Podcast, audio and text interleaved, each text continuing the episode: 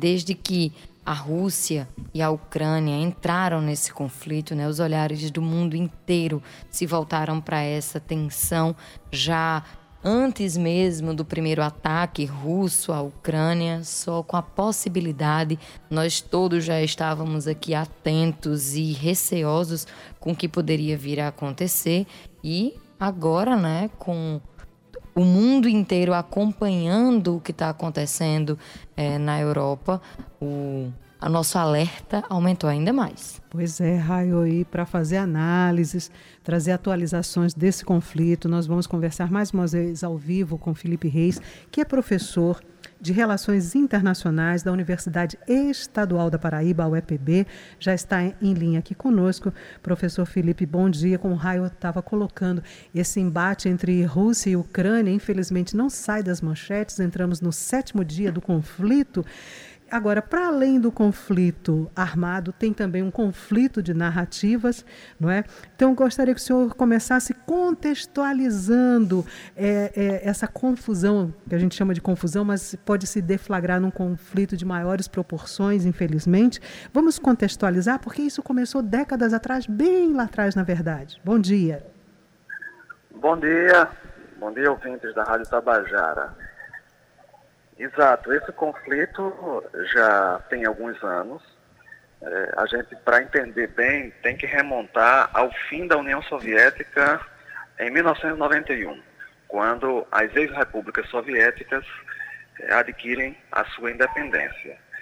A partir daí, essas repúblicas ficam, digamos, mais soltas né, para é, tomar diferentes rumos. E a partir daí, a OTAN, que é a Organização do Tratado do Atlântico Norte, liderada pelos Estados Unidos, que tinha sido criada já lá atrás, na década de 40, para é, se opor à União Soviética, é, é, continua, né, apesar do fim da União Soviética, continua e essa organização vai colocando mais países dentro da sua organização e esses países que vão entrando são países que estão cada vez mais próximos da Rússia, ficando no, na fronteira da Rússia. E isso passou a incomodar bastante a Rússia, né? porque existe essa, é, essa diferença já desde a Guerra Fria entre Rússia e Estados Unidos. Então, esse, essa, é, é, é, esse mal-estar entre os dois países foi crescendo.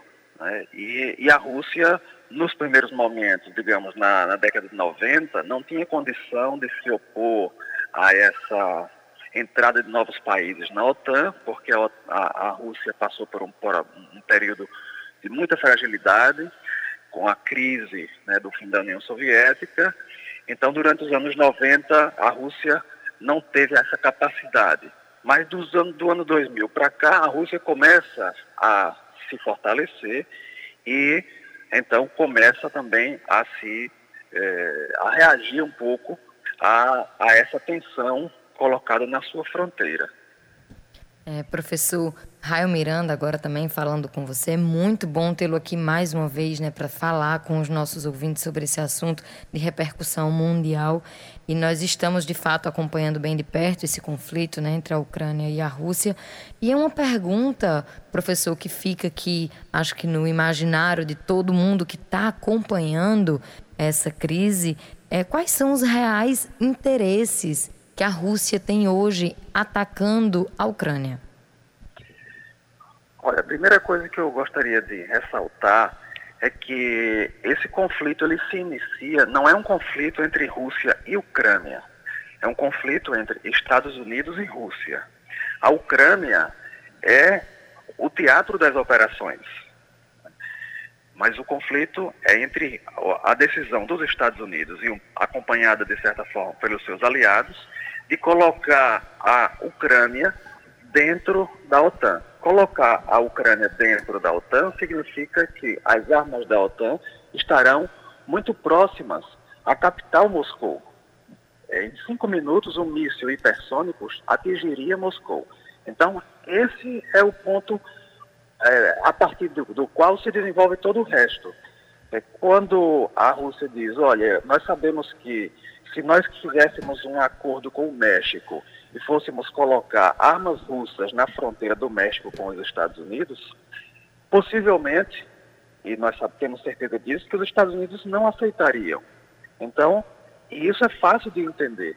Então, a mesma coisa é o que está acontecendo na Ucrânia. Então, com a possibilidade de que a, a Ucrânia ingressasse na OTAN, a Rússia ficaria é, numa situação difícil. Então, a partir daí, começa o embate. E os interesses são muito grandes justamente por isso, por uma questão de segurança. A OTAN é, busca se expandir, por um lado, né, e a, a Rússia não aceita essa expansão. A Ucrânia tem uma história é, com a Rússia de muitos, de muitos anos, de séculos né, de, de, de convivência. Há uma, uma interação cultural muito grande. É muito comum que russos tenham parentes ucranianos e vice-versa. É, a mãe do último presidente da União Soviética, Mikhail Gorbachev, era ucraniana. Então, existe uma, uma interação cultural muito grande. Então, para a Rússia é mais sensível é, essa, a entrada da Ucrânia do que qualquer outro país. Além de que, obviamente, pela proximidade junto é, da Rússia e da capital. É, é existe, inclusive, um provérbio russo que diz que Kiev é a, é, a, é a mãe de todas as cidades russas. Veja que Kiev é a capital da Ucrânia. No entanto, existe o provérbio russo, que é muito popular, que Kiev é a mãe das cidades russas, porque foi a partir daquela região que os russos se expandiram em direção ao, ao oeste. Professor, é, como forma de deter não é, o avanço russo sobre Kiev, sobre o restante da Ucrânia, a, a comunidade europeia vem impondo sanções comerciais à Rússia, não é? O Parlamento Europeu ontem quer mais sanções mais severas ainda do que já foi imposto. A gente vê uh, algumas, uh, algumas instituições, algumas empresas se retirando. Né? A, a, Rússia já não pode mais voar sobre o espaço de determinados espaço aéreo de determinados países. Uh, bancos podem bancos russos podem ser retirados do sistema SWIFT. O senhor acredita que essas sanções comerciais elas podem de alguma forma deter realmente, fazer a Rússia recuar e sentar finalmente para uma negociação com a Ucrânia? Essa é uma questão muito importante que a gente não sabe ainda, é, Beth, porque as sanções é, podem afetar muito a Rússia, mas necessariamente elas vão afetar também a União Europeia. Logo quando os Estados Unidos é, se, se é, reagem à invasão da Rússia, eles dizem: vamos retirar a Rússia do sistema SWIFT, que é controlado pelos Estados Unidos. Os europeus imediatamente disseram: não, não, vocês não podem tirar a Rússia, porque se vocês retirarem a Rússia do sistema SWIFT, como é que nós vamos pagar o gás que a Rússia nos vende? Pagar o carvão, pagar o petróleo. Existe uma, uma interdependência muito grande entre a Rússia e a União Europeia.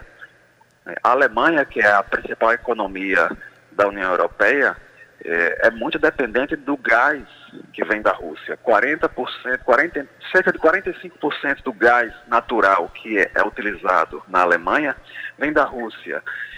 É, e, e, há outros países que são ainda mais dependentes, como a Polônia, a República Tcheca, por exemplo, que chega a 80%. Então, a economia da União Europeia hoje não poderia, de uma hora para outra, simplesmente deixar de comprar o que vem da Rússia.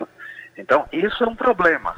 Quer dizer, a, a União Europeia e os tomadores de decisão querem impor sanções à Rússia, e isso vai prejudicar muito a Rússia, mas por outro lado, se eles fizerem isso, vão causar problema a eles mesmos.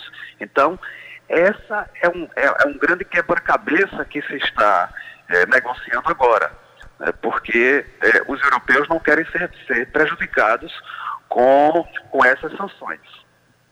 7 horas 18 minutos. Nós estamos conversando com Felipe Reis, ele que é professor de Relações Internacionais da Universidade Estadual da Paraíba, a UEPB. Professor, é, a gente corre o risco de que outros países se envolvam, mas não só através de sanções, como o Beto estava dizendo, mas também o envolvimento bélico né, nessa guerra. E se isso acontecer, o que o mundo pode esperar como resultado disso? Seria muito ruim para o mundo que outros países entrassem é, no conflito, sem dúvida. É, nós nós é, é, é, observamos essa, essa tensão e, até o momento, os próprios países que fazem parte da OTAN não se dispuseram a entrar em, em, em conflito diretamente com a Rússia. A, o quinto, o quinto artigo da, da OTAN diz que qualquer país da organização que é agredido vai ser é, apoiado por todos os demais. Como a Ucrânia não faz parte da OTAN, então esse artigo não pode ser é, utilizado no momento. Pelo jeito, os países da OTAN e da União Europeia vão dar apoio à Ucrânia, mas não vão querer se envolver diretamente. Isso é o que parece até o momento. Mas, claro, sempre há muita tensão no ar e é, é, é, eventos dessa natureza sempre é, é, pregam surpresas né, nos observadores. Então, é, em princípio, na minha análise, outros países não vão querer entrar porque é, é uma, uma, uma decisão muito arriscada e ah, poderia haver uma escalada mais é, maior da violência. Isso, em princípio, ninguém gostaria. Então, é, pelo jeito, é, não haveria essa, essa entrada direta de países é, no conflito, ainda que é, os países apoiem né, a Ucrânia, nos casos dos países ocidentais, apoiem a Ucrânia é, com, vendendo armas e dando apoio logístico, etc. professor, né, nos conflitos, né, nesses tipos de conflitos em que envolvem um país, dois, vários países, há sempre cada lado passa para a opinião pública uma determinada informação, não é? A Rússia diz que é, não está matando civis, que só está atacando tais e tais regiões, que quer isso e aquilo. A, a Ucrânia vem e diz que matou tantos da Rússia, quer dizer, são guerras de narrativas também que se estabelecem. Alguns pesquisadores dizem que essa espécie de desinformação, porque isso acaba não passando uma informação real do que está realmente acontecendo, seria um recurso estratégico de guerra. O senhor acredita nisso também? Sem dúvida. A guerra de informação começa antes da guerra militar, né? Se, continua durante a guerra militar e depois que termina a guerra militar, continua a guerra de informação para contar a história, para dizer como é que foi. Então, isso sempre existiu. Atualmente, com o desenvolvimento das redes sociais e das comunicações, isso se torna ainda mais intensivo. Né? Nas relações internacionais, há um, um, um fato paradigmático né, dos últimos anos, que foi a, a, a manipulação da informação para justificar a invasão do Iraque. As pessoas devem se lembrar que Colin Powell, então secretário de Estado dos Estados Unidos, foi ao Conselho de Segurança da ONU, ou seja, no nível mais alto da diplomacia mundial, e dizia que, segurando um vidro com pó branco, dizia: essa é a prova de que Saddam Hussein tem armas de destruição maciça. E nós precisamos invadir antes que ele é, é, ataque a Europa Ocidental. Né? Tony Blair, na época, primeiro-ministro britânico, é, falou de forma muito enfática também que era preciso apoiar os Estados Unidos nessa, nesse ataque. E depois que o Iraque foi invadido, depois se, ó, é, é, se viu que o Saddam Hussein não tinha nenhum tipo de arma de destruição maciça. Esse é, digamos, é o caso mais paradigmático. Então, isso existe, sem, sem dúvida.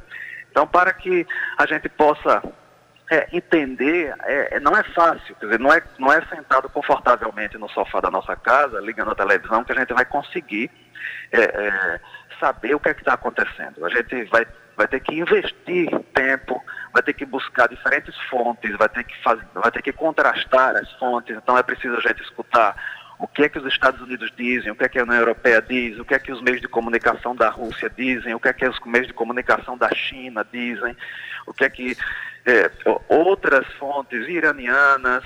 Né? Então, a gente fazendo esse contraste, a gente consegue ter uma, um, uma visão juntando, sabendo que todas as fontes são interessadas. Né? Não há, não é possível ter nenhuma fonte completamente desinteressada. Sempre há interesses políticos por trás. É, professor, 7 horas e 23 minutos. Agora vamos trazer aqui para os nossos ouvintes o recorte né, da repercussão desse conflito, né, que está aí é, trazendo consequências para o mundo todo, mas o que é que ele pode ocasionar aqui no Brasil? Afinal de contas, né, o posicionamento neutro ainda por parte do presidente Jair Bolsonaro já pode trazer né, algumas consequências aqui para o país. Olha, primeiro eu é, é, acho que não foi assim uma neutralidade como parece ser, né? É, houve uma neutralidade, digamos, mais no discurso, no entanto, na votação que foi levada pelos Estados Unidos no Conselho de Segurança, os Estados Unidos votaram junto com a União Europeia e, e, e os Estados Unidos, né, na condenação à Rússia. A Rússia, obviamente, vetou a resolução no Conselho de Segurança.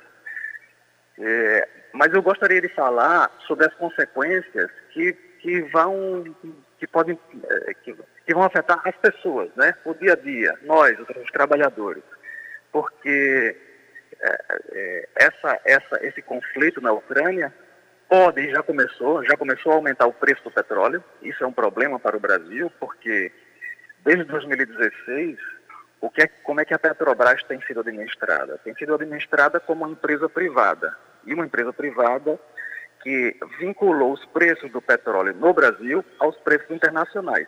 Isso é bom para a iniciativa privada, porque quando os preços aumentam, os acionistas privados ganham mais dinheiro. Por isso que no Brasil, nos últimos anos, o preço da gasolina aumentou tanto, do diesel, do gás de, do gás de cozinha, porque os preços da Petrobras foram atrelados a, aos preços internacionais. Então, se nós temos agora um contexto em que o preço do petróleo aumenta, o que vai acontecer com a gasolina no Brasil? Vai aumentar. Então, nós, né, aqui, nós, o trabalhador, que não tem nada a ver com a história, vai ser, é, vai ser afetado negativamente porque vai pagar um preço mais caro pela gasolina. É, o Brasil é um grande produtor agrícola e precisa comprar fertilizantes. O Brasil compra 80% do que usa na sua agricultura. Um dos principais exportadores de fertilizantes é a Rússia.